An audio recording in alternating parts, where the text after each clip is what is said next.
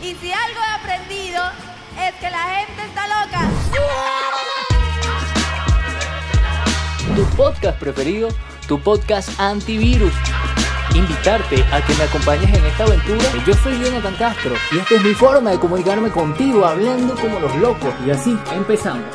Bienvenidos a Hablando como los locos, tu podcast preferido, tu podcast antivirus. Bienvenidos al manicomio. Hoy estamos con Alexis Carranco. Él es podcaster y tiene un podcast que se llama City Day. Vamos a estar hablando con él.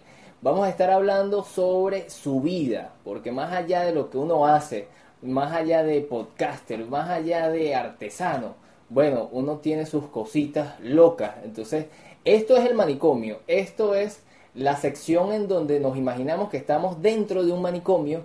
Y bueno, Alex, yo voy a ser tu, tu compañero de cuarto, de habitación y vamos a conversar. Esto va a ser una conversa en donde vamos a ver qué tan loco está Alexis Carranco. Pero antes, cada loco tiene su ficha. Y aquí eh, toda eh, la, directiva de este manicomio me mandó la ficha de quién es Alexis Carranco. Alexis Carranco es un artesano y podcaster que viene de un universo lejano en una dimensión alterna. O sea, México. Tiene dos amigos. La vaca Lola, que es una vaca influencer, y Don Gruñis, que es un señor de edad avanzada, un poco gruñón, y con muchas preguntas. Bienvenido Alexis Carranco al manicomio de Hablando como los Locos. Hola mi hermano, muchas gracias, qué excelente introducción y bienvenida. Quedó genial. Se te agradece mucho esta invitación al manicomio, tarde o temprano tenía que visitarlo, así que y después Qué mejor de la mano de un amigo. Sí, que después dicen que el loco soy yo y la gente diría, oye, pero ¿qué, es eso de que hay un Don Gruñis y hay una vaca que está en un podcast? En un principio, Alexis, bueno, darte las gracias porque siempre estás ahí eh, pendiente y, de verdad hemos hecho eh, en la distancia, porque tú estás en México, yo en Venezuela, hemos hecho, bueno, una amistad virtual eh, pero bueno, que la tecnología nos acerca mucho más. Pero hay cosas que realmente no sé de ti. Incluso nosotros somos parte de una familia de podcaster que se llama La Tribu Nomad, pero hay cosas que, por supuesto no sabemos. En un principio quiero que nos cuentes que, qué es City Day. ¿Cómo, cómo comenzaste tú con, con este proyecto? Porque es un proyecto comunicacional en donde... Eh, abordas el tema de los videojuegos, pero de otra forma, ¿no? como, como una herramienta para ayudar a las personas. Cuéntame de esto. Ay, millón. Pues bueno, ¿qué es City Days? City Days, como tú bien lo dices, es un podcast donde hablamos acerca de temas de los videojuegos, pero viéndolos más hacia el emprendimiento. También hablamos mucho de los temas de emprendimiento, entrevistamos a personas que tienen que ver con todo el mundo de los videojuegos, ya sean managers de equipos de eSports, psicólogos que trabajan o usan los videojuegos. Eh, bueno, una gran gama. También tenemos distintos artistas de invitados que también nos empiezan a contar sus historias, sus aventuras de cómo se atrevieron a emprender. Y eh, de eso es a grandes rasgos de qué va City Days. ¿Y cómo empezó todo esto? Bueno, yo soy muy fan de un juego de Warcraft. Este juego de World of Warcraft lo juego con otras personas este, en línea, ¿no? Es un juego multijugador online y nos comunicamos a través de una aplicación que se llama Discord. Entonces, siempre hablábamos de economía, nos dábamos tips, hablábamos de, oye, ¿cómo puedo hacer esto para, no sé, conseguir trabajo o mejorar o bla, bla, bla? Entonces siempre quedaban mensajes muy positivos y de esta manera dije, todos estos mensajes a mí me gustaría compartirlos con más personas, porque creo que esto de compartir conocimiento, tips de vida, nos ayuda a crecer a todos. O sea, yo que los voy recibiendo también los comparto y también las personas que los van escuchando. Entonces ese fue el origen de City Days y así me aventé a hacer el podcast. Cosa, cosa que no sabía. Me, acabas de, descolocar que qué interesante. Bueno, yo no soy gamer, no, no tengo esa cultura, no, mi hermano sí, pero yo no. Me da curiosidad mucho Alexis de niño. Alexis de niño con, con, el primer videojuego, la primera consola. ¿Cómo fue esa primera conexión con los videojuegos? Mira, y fue muy. Yo soy gamer desde pequeñitito. Tengo dos hermanas que son 10 años mayores que yo. Así que ellas son, bueno, no diré que gamers, pero sí. Ellas compraron un Intellivision, entonces teníamos un Intellivision. Eh, no sé de dónde traían como unos minijueguitos, entonces, este, que era lo muy básico, pues te estoy hablando por ahí de los años 80, o sea, vamos, no, no creas que era así como ahora, ¿no? Entonces, eran muy básicos, realmente prácticamente eran lucecitas que se prendían y apagaban. Y así empiezo con los videojuegos. Ya después Atari, Nintendo, bla, bla, bla, pero de pequeño fue el Intellivision mi primera consola. Alex, eh, tú vives en México. Vives en México, para mí México es, eh, incluso cuando yo empecé el podcast, las me conseguían muchos mexicanos, muchos mexicanos haciendo, creando, creando contenido. Eh, ¿Qué es México para ti? ¿Qué significa tu país o en donde tú vives? entre, seguramente entre el amor y el odio, pero ¿qué significa México para ti? Sí, sí, sí. Pues fíjate que, bueno, amo a mi país, me encanta mi país, la cultura, los paisajes, tenemos climas desde tropicales, fríos, semidesérticos, desérticos, eh, con nieve sí, muy pocos, pero sí también. Mi país me gusta mucho, además porque es una gran contradicción de muchas cosas. Hay cosas muy feas, muy tristes, pero hay cosas muy alegres, muy inspiradoras. Es vivir en un claroscuro constante, donde de la risa te puedes ir al llanto y del llanto a la risa, a la ira, a la algarabía, a la festividad. Es, es una magia única que, que es muy, fíjate, es muy curioso. Yo como artesano conozco muchas personas que vienen de otros países aquí a México y eso es una gran característica que a ellos les sorprende, es cómo puede pasar esto, cómo en, mis país, en mi país de origen no, no sucede esto y aquí sí, es, es ahora sí que algo muy rico este país. ¿Cuál es la, el, recuerdo que tienes de niño en, de, cualquier, o el primero, tu, primer recuerdo de como de niño, pues. Mira, viajando me acuerdo mucho, íbamos hacia un estado que se llama Michoacán y íbamos nosotros en un bochito y para llegar a ese lugar, que está a varias horas de la Ciudad de México, pasábamos por una montaña con un carril muy chiquito y donde siempre había tormentas eléctricas y pues al lado estaba el desfiladero, ¿no? Entonces siempre era el miedo como que de que se fuera a derrumbar la montaña, se cayera el coche. No, no, no. Eh, en viajes ese de muy pequeño creo que eso es lo que se me queda así de qué loquísimo. Qué loco.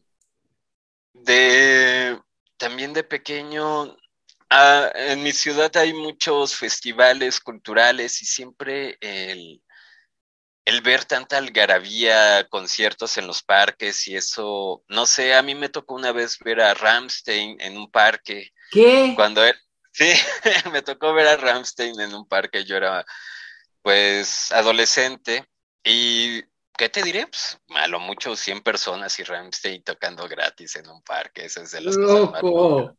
Sí, sí, sí. Qué loco, qué loco. Eh, vamos de, de, nuevo a los juegos, porque, bueno, dentro de, del el ser humano siempre ha buscado los juegos, pero, y, las cosas manuales. O sea, yo veo eh, los videojuegos, ya después desde otra eh, óptica, escuchando tus relatos y, y, la emoción con que tú le lo pones y las reflexiones que haces, lo veo como algo, algo artesanal no algo, no algo digital y no, o sea, es un trabajo realmente eh, de comunidad. Eh, y esto me lleva también a la artesanía. Tú eres podcaster, pero también eres artesano. ¿Cómo, cómo entraste al tema de la artesanía? Eh, tengo entendido que es algo familiar, pero, pero cuéntame de esto, del mundo de la artesanía. Pues, bueno, soy licenciado también en publicidad. Estudié la carrera de publicidad. Pero fíjate que sí, la artesanía la heredé de mi mamá. Mi mamá ya es artesana y pues vamos, desde muy chiquito siempre veía cómo trabajaba mi mamá con las pinzas, el alambre. Ella me decía, a ver, ayúdame a engarzar esto, bla, bla, bla. Y pues de ahí obviamente fui aprendiendo el oficio de ser artesano. Y me gustó, me gusta mucho crear. Y además, pues es un legado que, tengo de mi mamá, ¿no? Y eso, eso me agrada mucho. Claro. ¿Qué, te ha hecho la artesanía? Eh, y la, palabra es hermosa. Arte sana. ¿Sirve para eso realmente la, artesanía?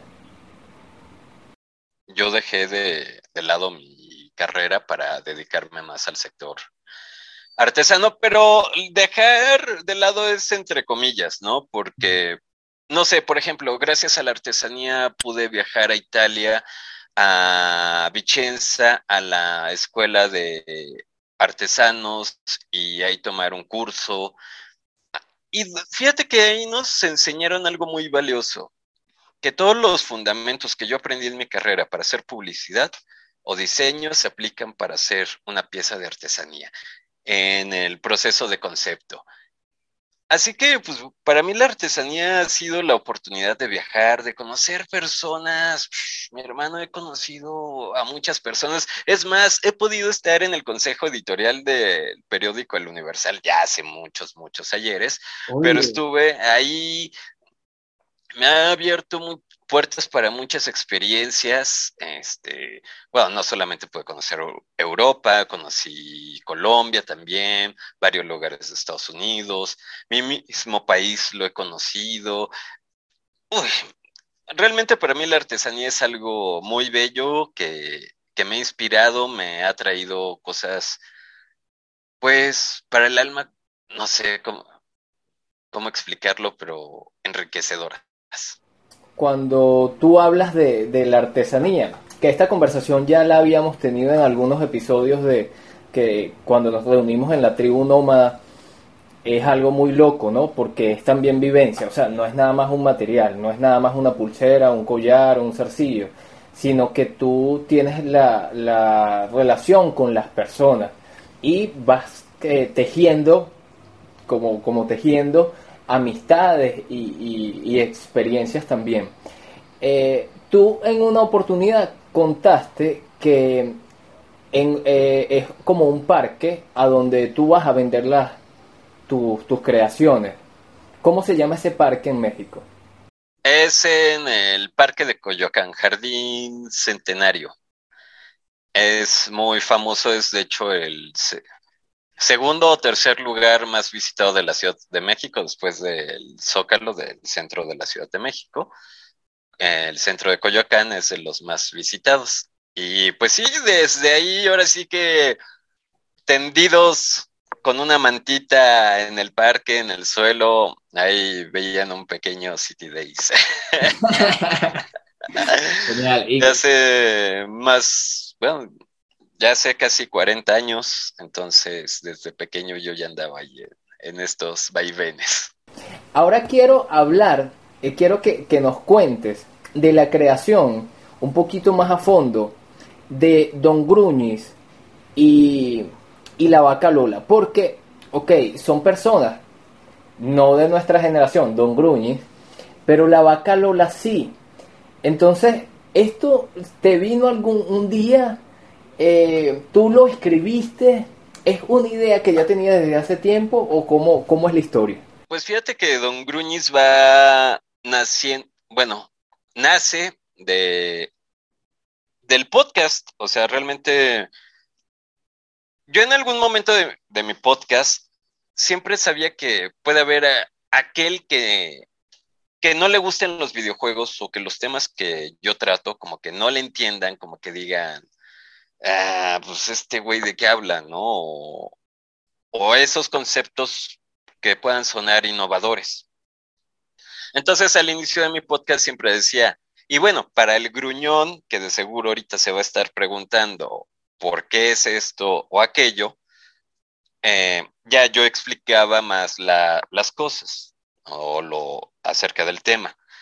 Entonces, un día, no sé por qué, dije, no, sí, pues para Don Gruñis, y se, se me ocurrió, o sea, grabando el, episodio, me acordé de las caricaturas de por ahí también de los años 80, 90, de, que salía siempre algún, este, pues como tejano o algún, este, campirano con gruñón, entonces lo enlacé y pues de ahí salió. Bueno, por cierto, él es también parte de, de City Days, él es Boris, este, nada más que es medio encimoso el muchachón, pero también integrante de nuestras aventuras.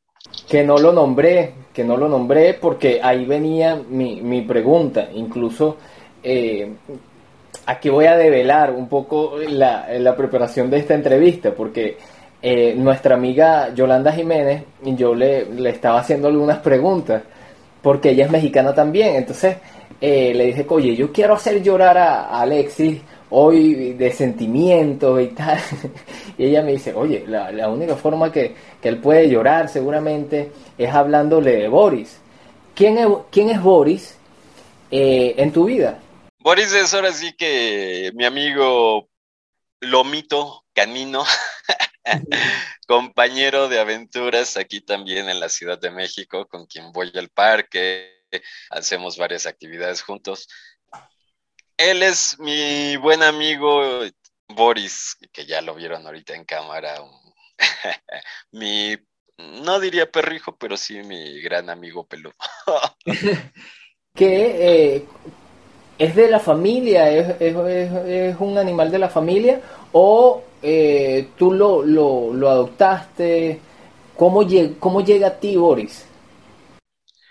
Boris, fíjate que fue extraño porque justo como cuatro meses antes de que llegara Boris, yo tenía una perrita que se llamaba Sally, después de 16 años fallece.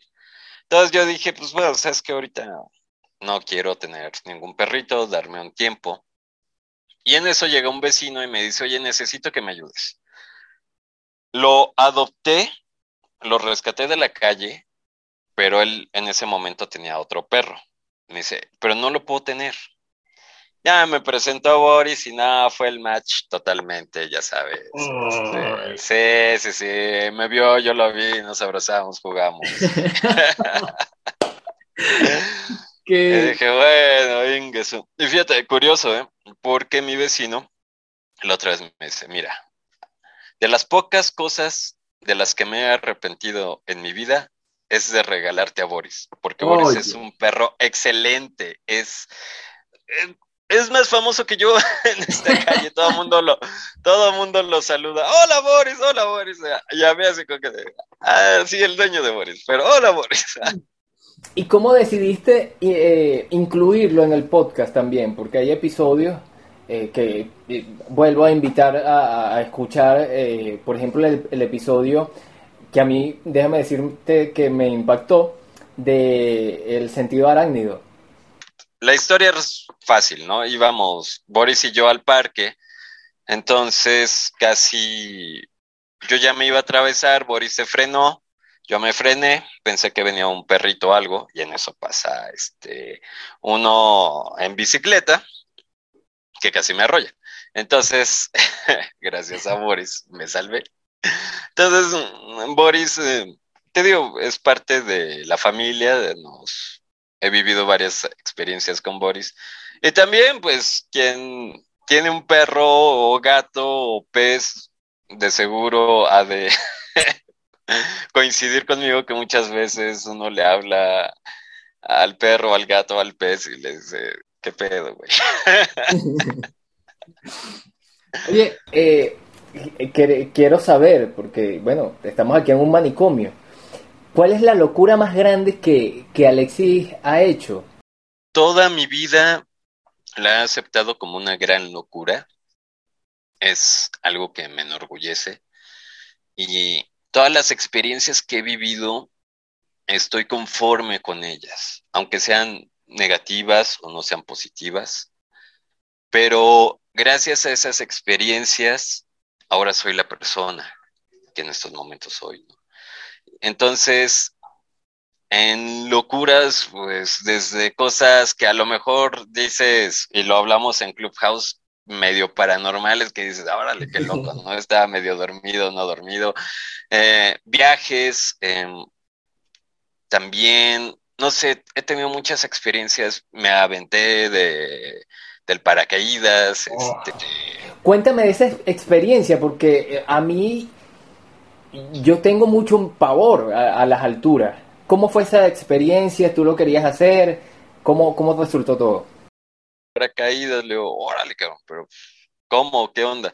Y ya me dice, no, pues mira, nos saldría tanto y tanto, vamos viendo a quién juntamos, y nos... Entonces, pues ya, así se armó, hicimos la llamada, en tres días la armamos, ¿sabes qué? Para el otro fin, nos vamos, sí. así rápido, brother, sale. ¿Y en dónde fue el, lanzamiento? Fue en. ¿Cómo se llama el lugar? Eh, en Tequesquitengo. Es un lugar por acá cerca donde hay un lago. Entonces, eh, ahí hay una zona donde ya te avientas. Pues, ahora sí que llegas, tienes tu instructor, te ponen como a practicar tantito. Ya te subes a la avioneta y pues te dicen, pues ya, sáltale. bueno, obviamente traes atrás al instructor que abre el paracaídas. Claro, exacto, no, todo, ¿no? no está solo. Claro, sí, sí, sí, de que se siente cosita, pero es muy liberador. Si lo puedes hacer, hazlo. Cuando sientes el jalón del paracaídas, uh, mi hermano, te, se te va toda la mala vibra. Eh, no, claro, no, yo me imagino yo me, me, imagino que además no es Benji, no es parapente, no, es que vas en caída libre. Que... Sí, sí, sí, de hecho sientes toda la, todo el aire así, la, los cachetes haciendo. Bueno, uno que es flaco no, tiene tantos, pero... ¿Qué, qué, experiencia. Vamos a ver si algún día lo hago, ¿no? Creo, creo que sería mi locura más, más grande. Fíjate que un amigo que nos acompañó a dar el salto ese día, él jamás se había subido a un avión. Entonces, la primera vez que se sube a un avión, se avienta del avión.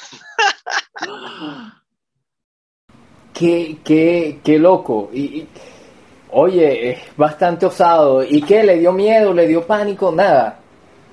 Te risas, Teo, que sientes toda la adrenalina y euforia. Estás súper felices todos. Y hablando de personas locas, ¿cuál es la persona más loca que tú has conocido?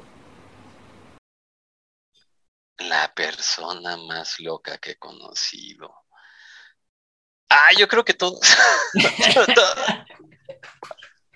Porque todo el mundo estamos locos. Eh. Ahora sí que lo normal depende mucho de. ¿Quién es esa persona? ¿Quién es esa persona que te saca de tu confort? Que te dice, no vamos, güey. Nos fuimos, nos fuimos, no sé. Un amigo, una persona un familiar.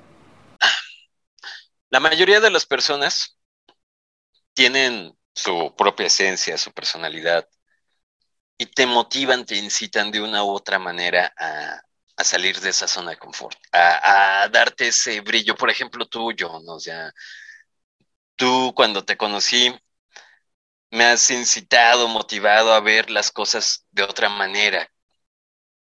La comunidad de podcasters, entonces, en ese aspecto creo, y lo decía de corazón, para mí todos son los locos que, que me impulsan a seguir viendo el mundo de distintos colores, brillos y a verlo más loco. así es, así es. ¿Qué, y, qué, y qué, cuál es esa persona que te, en tu vida, que te ha sentado, te, te dice, no, mira, por ahí no es? o esa persona que, te ha dado muchos consejos, que te ha moldeado en tu vida. Mi madre, mi padre, mis amigos. Es que es. eh, no, mira, ha habido, o sea, por ejemplo, mi mamá siempre me da muy buenos consejos, mi papá también, pero algunos de mis amigos también en cierto momento clave me ha dicho algo que, pum, vas, aterrizas, ¿no? Cambias. Entonces, bueno, las dos personas que, que más valoro por sus consejos es mi mamá y mi papá. Voy con las... Vamos a una sección de preguntas muy apresuradas, ¿ok? Esto con la intención de no pensar mucho. Si hay algo muy interesante, nos detenemos y empezamos a, a- a divagar, pues. Pero bueno, aquí van las preguntas locas. Deporte, arte o ciencia. ¿Ciencia? Ciencia. Chocolate, café o refresco. Café. Café. Café. Pizza, hamburguesa o sushi. Mm, pizza. Pizza. Perro, gato o peces. Perro, totalmente, soy perrero. Y gatos. Ah, Ay, me caen bien los gatos. No soy tan felino. Ok. Salsa, bachata reggaetón. Salsa. Salsa. ¿Por qué? Tú bailas. Mm, eh, sí, no y tal vez. Mira, te soy sincero, nunca aprendí a bailar ni salsa, ni bachata, ni reggaetón. Bueno, y reggaetón no necesitas aprenderlo a bailar, ¿no? Eh, siempre me gustó bailar como música electrónica, eh, rock de los ochentas, noventas. Eso es lo que más me gusta bailar. Ska, por ejemplo. ¿Y qué tiene la salsa? Ya tengo vecinos que oyen salsa, entonces pues ya me acostumbré a la salsa. Bien, bien, genial. La otra pregunta. Superman, Batman o el Chapulín Colorado. Híjole, yo le iría más a Batman. Batman. Pobre Chapulín. Ah. Real Sí. Madrid, Barcelona o el América. Híjole, pues al Barca, güey. Sí, el Barça, yo El Barça. Eh, aquí, aquí me detengo. Tengo un desconocimiento grandísimo con el fútbol mexicano, pero entiendo que en DF, Distrito Federal, hay varios equipos. ¿Es así? Este, está el Cruz Azul, los Pumas, está, estaba el Atlante, creo, pero ya lo movieron. Bueno, eh, y está el América. Ok. ¿Y de deporte? ¿De deportes eres seguidor de algún deporte? Eh, ¿Te gusta algún deporte? ¿Practicas algún deporte? No. ¿O sí? Mm, ah, seguidor, eh, no, no soy muy fan, o sea, si veo fútbol americano, tal vez por el Super Bowl, eh, fútbol porque es la Copa del Mundial, pero así yo fan de algún equipo, no. Practicar, eh, antes de la pandemia, eh, estaba con un maestro que es luchador, bueno, lucha libre, y me enseñaba artes marciales mixtas. Entonces, pero ya después de la pandemia lo dejé. Soy dado a arte, no sé, estudié en Hipocampo, estudié Taekwondo, pero por periodos, ¿no? No, no soy muy constante. Pero sí, no, mi hermano, los deportes así como verlos, consumirlos, de, ah, sí, yo le voy a este equipo y la playera hasta el fin, no. De. Ajá, venimos con, con la otra pregunta loca. Que también hice mi investigación. ¿Tacos, tamales o tortas de chilaquiles? Mira, yo soy fan de los tacos y creo que cualquier mexicano es fan de los tacos. Ahora sí que no es por cliché, güey, pero somos fanáticos de los tacos, comemos tacos todo el tiempo. Y la torta de los chilaquiles es, sí, pues creo que nada más aquí en la Ciudad de México, que dicen que le ponemos bolillo a todo. Y como ¿Qué es el bolillo? Ah, no, el bolillo es telera, ¿no? Pan blanco. Pan blanco, pan francés. Mm, no sé, güey. Ahora sí que con lo que se hacían las tortas el chavo del ocho. Ok. Ahí está. Esto es un chiste interno porque aquí en Venezuela le llamamos torta a los pasteles. Y en México, la, al- al- los pasteles es la torta que en Venezuela. Bueno, y entonces siempre Alexi me dice, no, güey, son pasteles. Es que eso surgió de una vez que invité a John a- al, al podcast y bueno, ahí fue una discusión sobre tortas y pasteles. La riqueza cultural, Alexi.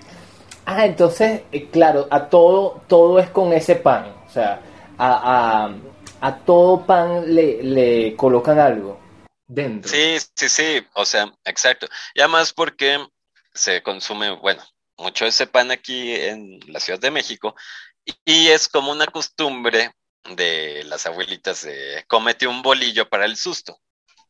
Ok. Y como aquí en México tiembla mucho, bueno, en la Ciudad de México tiembla mucho, pues ya sabes que es, o sea, el meme, ¿no? De el bolillo y pues los de la Ciudad de México consumen mucho bolillo porque hacen el tamal, por ejemplo, que es masa, lo pones con harina en una torta de tamal que se llama, aquí les dicen guajolotas, entonces pues también es como para personas de los otros estados o de otros lugares dicen como que y ahora estos que todo con bolillo.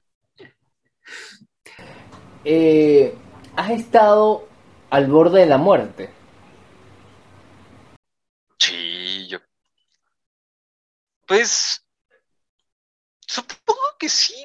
Bueno, o sea, mm, a punto de que me atropellen varias veces en esta ciudad, sí, como no. Es como de. De Eso que dices, ay, güey, ya valió madre. Me gustaría que le cuentes a, la- a- a nuestro público eh, la vez cuando fuiste a, a comprar eh, cigarros y un güey no te quería vender nada.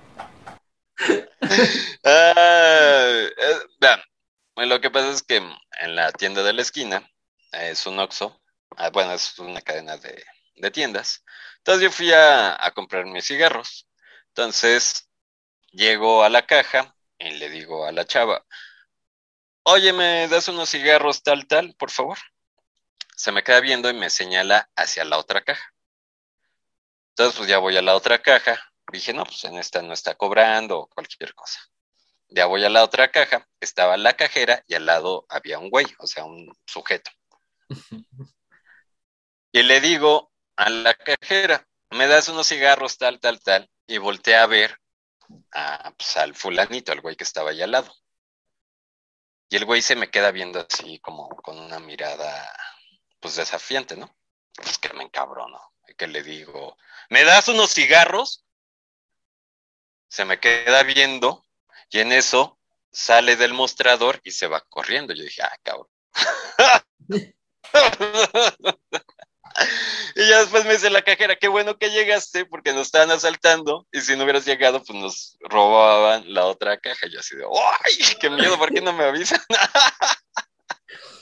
Claro, ¿qué te iba a decir si lo que estaba es más asustada que el, que el cipote?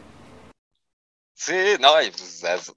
Yo, yo ahora sí que lo hice porque dije yo quería mis cigarros, pero si ya hubiera sabido que estaban asaltando, pues quién sabe, igual reaccionaba distinto. Oye, Alexi, ¿qué, ¿cómo tú te imaginas un manicomio? ¿Cómo sería el manicomio de Alexis y Siridey? ¿Quiénes estarían ahí? Obviamente la vaca Lola, Don Gruñis. Boris.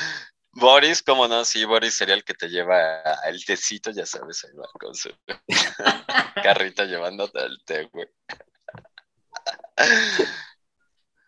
Y no sé, si hubiera un manicomio, yo creo que sería al aire libre, en la campiña, y creo que estarían todos mis amigos ahí disfrutando de, la paz y de la tranquilidad. Así sería el manicomio para mí.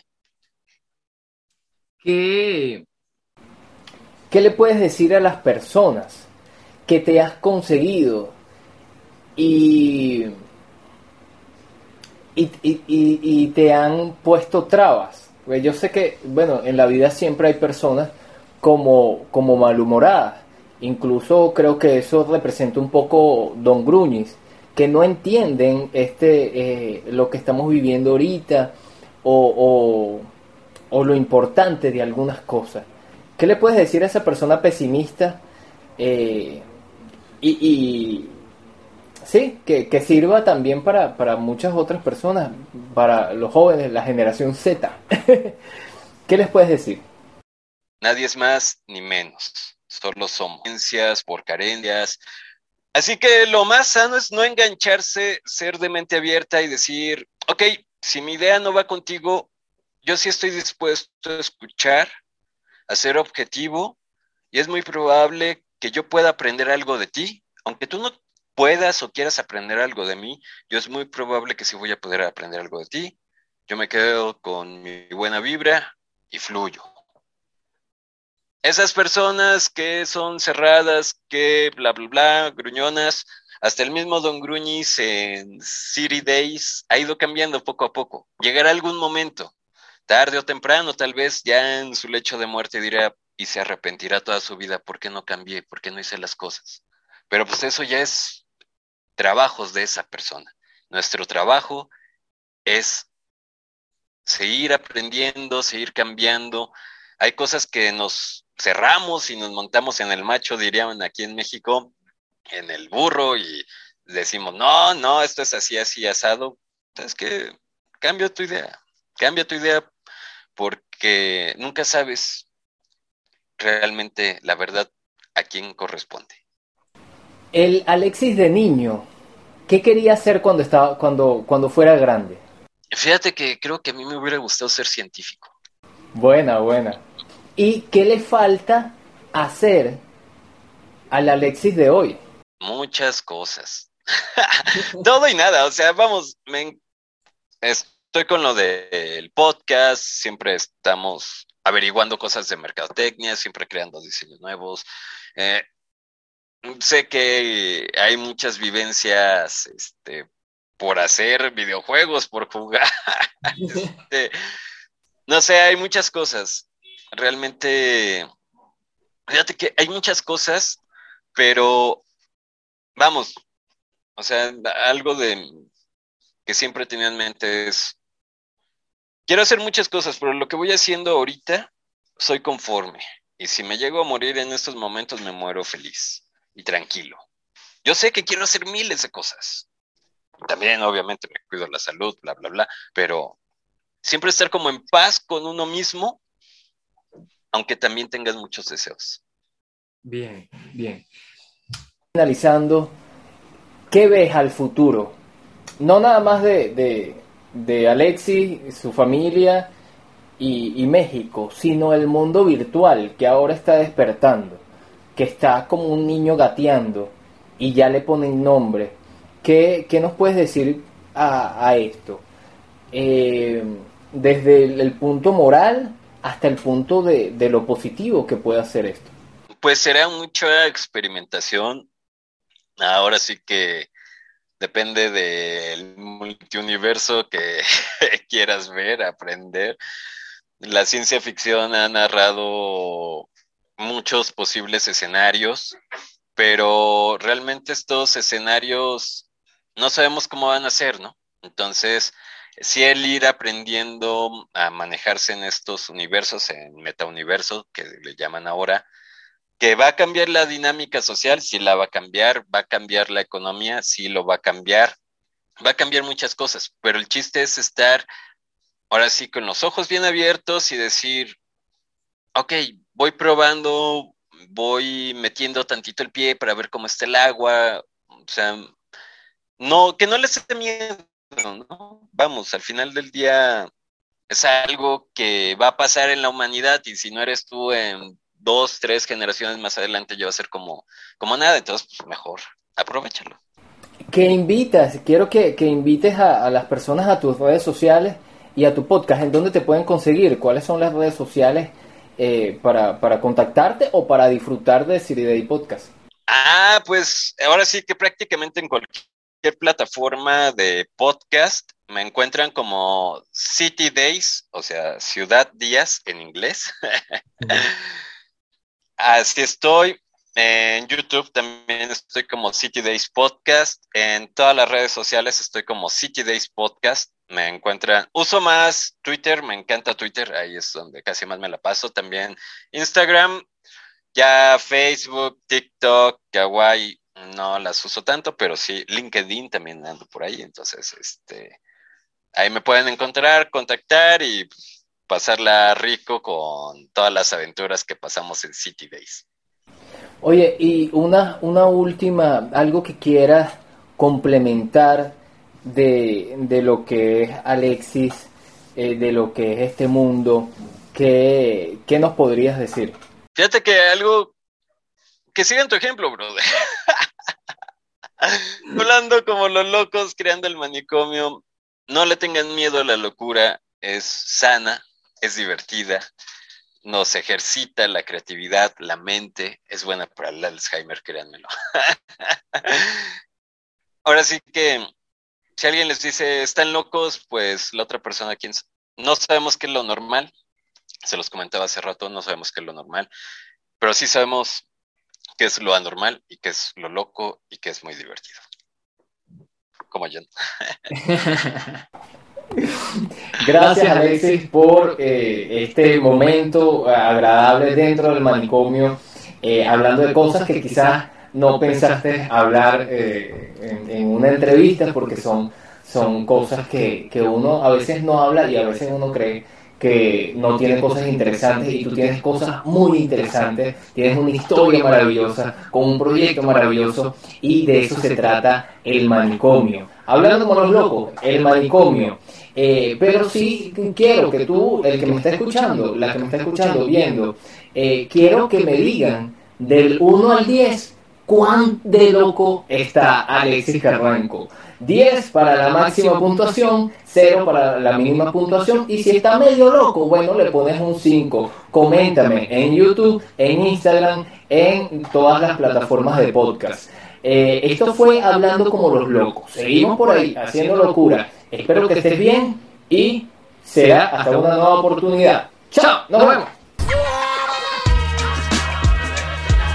Tu podcast preferido, tu podcast antivirus invitarte a que me acompañes en esta aventura. Yo soy Jonathan Castro y esta es mi forma de comunicarme contigo hablando como los locos.